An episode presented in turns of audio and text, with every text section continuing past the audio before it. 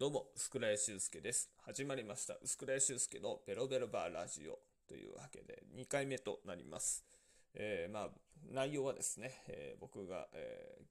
あったベロベロバーな近況を語るというラジオでございまして、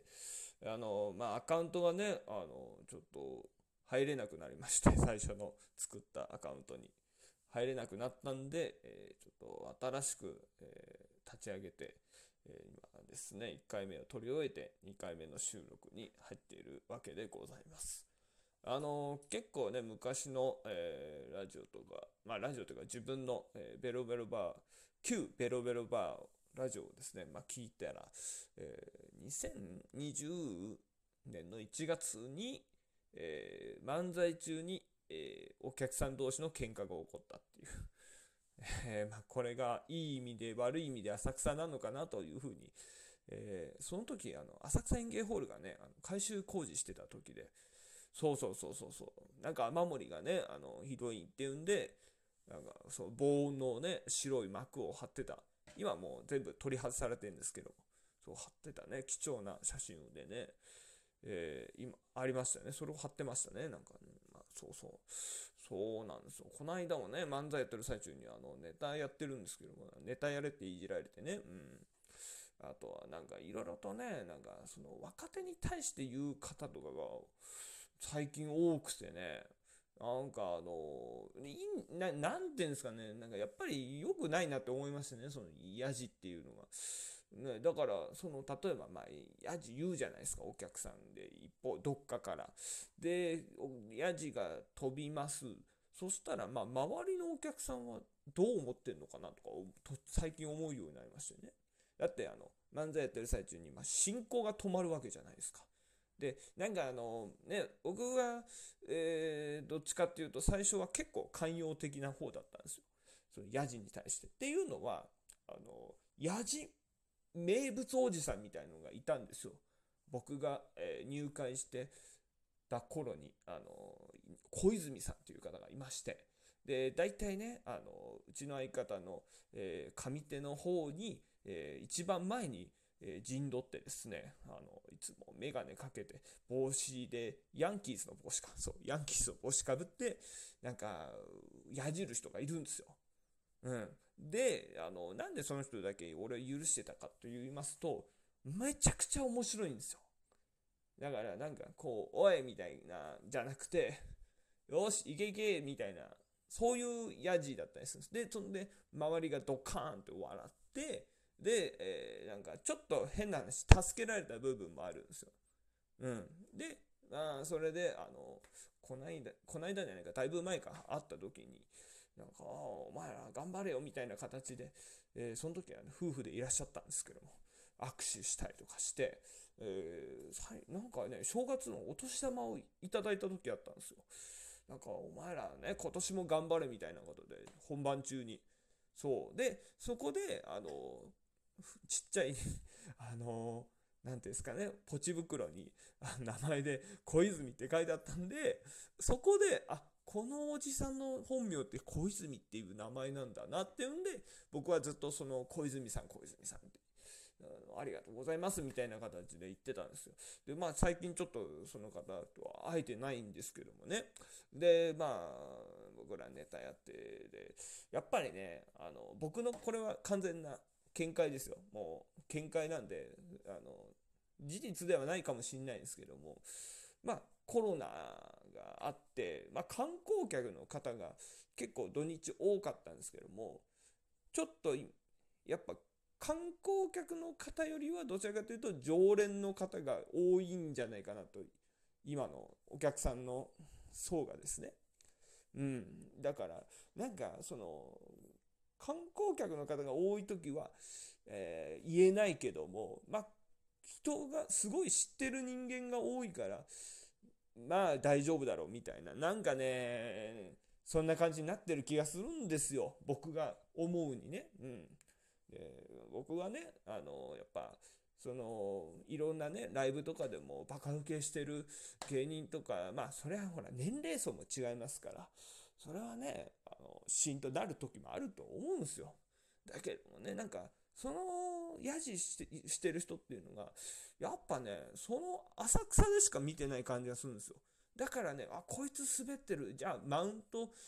なんかもうギアかかった状態で行っていいや、みたいな感じでね、こうガンガン言うんですけどね、良くないと思うんですよね。そう。で、進行止まるし、別に受けてないし、うん、いいとこもないんですよ。で、えー、まあ、うちらの漫才だったら特に、まあ、うちの相方が結構ね、あの、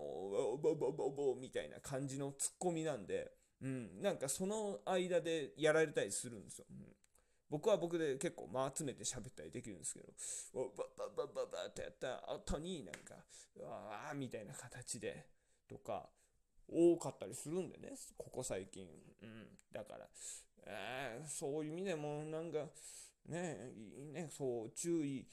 した方がいいのか、それともうそういうのを計算してもう間を詰めて喋った方がいいのかなってね、悩んでたりするんですね。浅草の大体あの移動するたびに。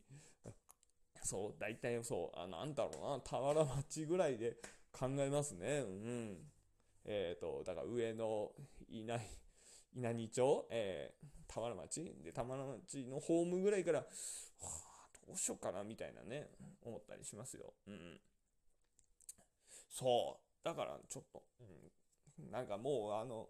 ちょっと投げ投げかけるのも最近怖くなりますね。そのね、まああの、もともと、まコロナだから本当はコールレスポンスもダメなんですけどね。うん。だってね、黙食でしたっけ？今。ね、ちょっと食べるのもね、なんか黙ってなきゃいけないみたいな、えー、いうのもね、まああって、結局は、まあ長いとね、まあそんな状態になりにくいんですけども、なんかやっぱりね、途中でやっぱ喋っちゃうと、それはね、なんかこう、セリフと、そのお客さんの声でかぶってね、聞こえないっていうお客さんだって多分出てくると思いますから、そう。だからね、良くないなって思いましたね、本当に。うん。で、なんでさらにちょっと思っちゃったかというと、まあ、B1 グランプリっていう、えー、大会をね、僕が芸歴11年、11年以上の、えー、大会で、準決勝が浅草東洋館だったんですよ。で、まあ、MC をまあ僕らが、えー、やることになって、で、まあ、MC をしたんですけども、なんかね、まあ、こう言っちゃうと、正直ね、まあ、あのー、浅草の方はね、ちょっと、ね、失礼に当たっちゃうのかなと思うんですけど、なんか、めちゃくちゃあの、準決勝の MC やってた時のお客さんが、すごい、あの、なんか、なんか、澄んでたんですよね、空気がね。何ですか、ちゃんとこう、笑いどころに対してこう、バーンってなるし、で、ヤジも飛んでこないし、なんならなんかこう見る姿勢もなんかこう、きちんと、なんか卒業写真のアルバムみたいな感じ、こうちゃんと見てくださっていますし、みたいなんでね。うん。なんかね、そういう方がやっぱり割合的に多かったんで。で、まあ B1 グランプリ自体も、やっぱりね、ちょっとあの R1 グランプリのね、参加規定がまあああいう風に変わりまして、ちょっと一つにみんななって盛り上げようみたいな空気も、まああったこともあり、だからその B1 グランプリが終わった次の日にまた僕は浅草のね、昼の予選に出てたものもあるんで、なんかね、ちょっと、なんかその準決勝の MC だけ、あれいつもの浅草じゃないまあ当たり前の話なんですけどね。なんか6日の夜めちゃくちゃ雰囲気いいぞみたいな感じになんかそのギャップにやられましたね、えー、6日とその7日の差がすごかったなって、うん、そうそうそうそう。なんかそんなことを思ったっていうのを、えー、そのね昔のポッドキャストを見て思い出したというお話です。はい。いやまあよくないよやっぱりねラジオね。うん。だから本当にあの有名な方でもね。そうそうそう、有名な方でもやっぱり、なんかこう喋ってる方とかもいるんですよ。本当に関係ないこととかね。で、個人的にひどいなって思ったのが、ちょっと思い出した話があって、あの、差し入れがね、今ちょっとダメなんですよ。お菓子とかのね。それはまあね、やっぱり黙食がね、今、ちょっとね、流行り言葉になってるぐらいですから。なんですけども、あの、若手がね、あの、お手伝いで、えー、今現在、新型コロナウイルスの影響により、差し入れはダメですみたいなアナウンスしてる最中に、その他の若手が、何々師匠から差し入れをいただきましたみたいな。いや、だから、あのー、何々師匠からじゃないか。何々師匠のお客さんからだ。失礼しました。何々師匠のお客さんから差し入れをいただきましたみたいなね。うん。うん、だからまたちょっと断りづらいのもあるのかもしんないですけども、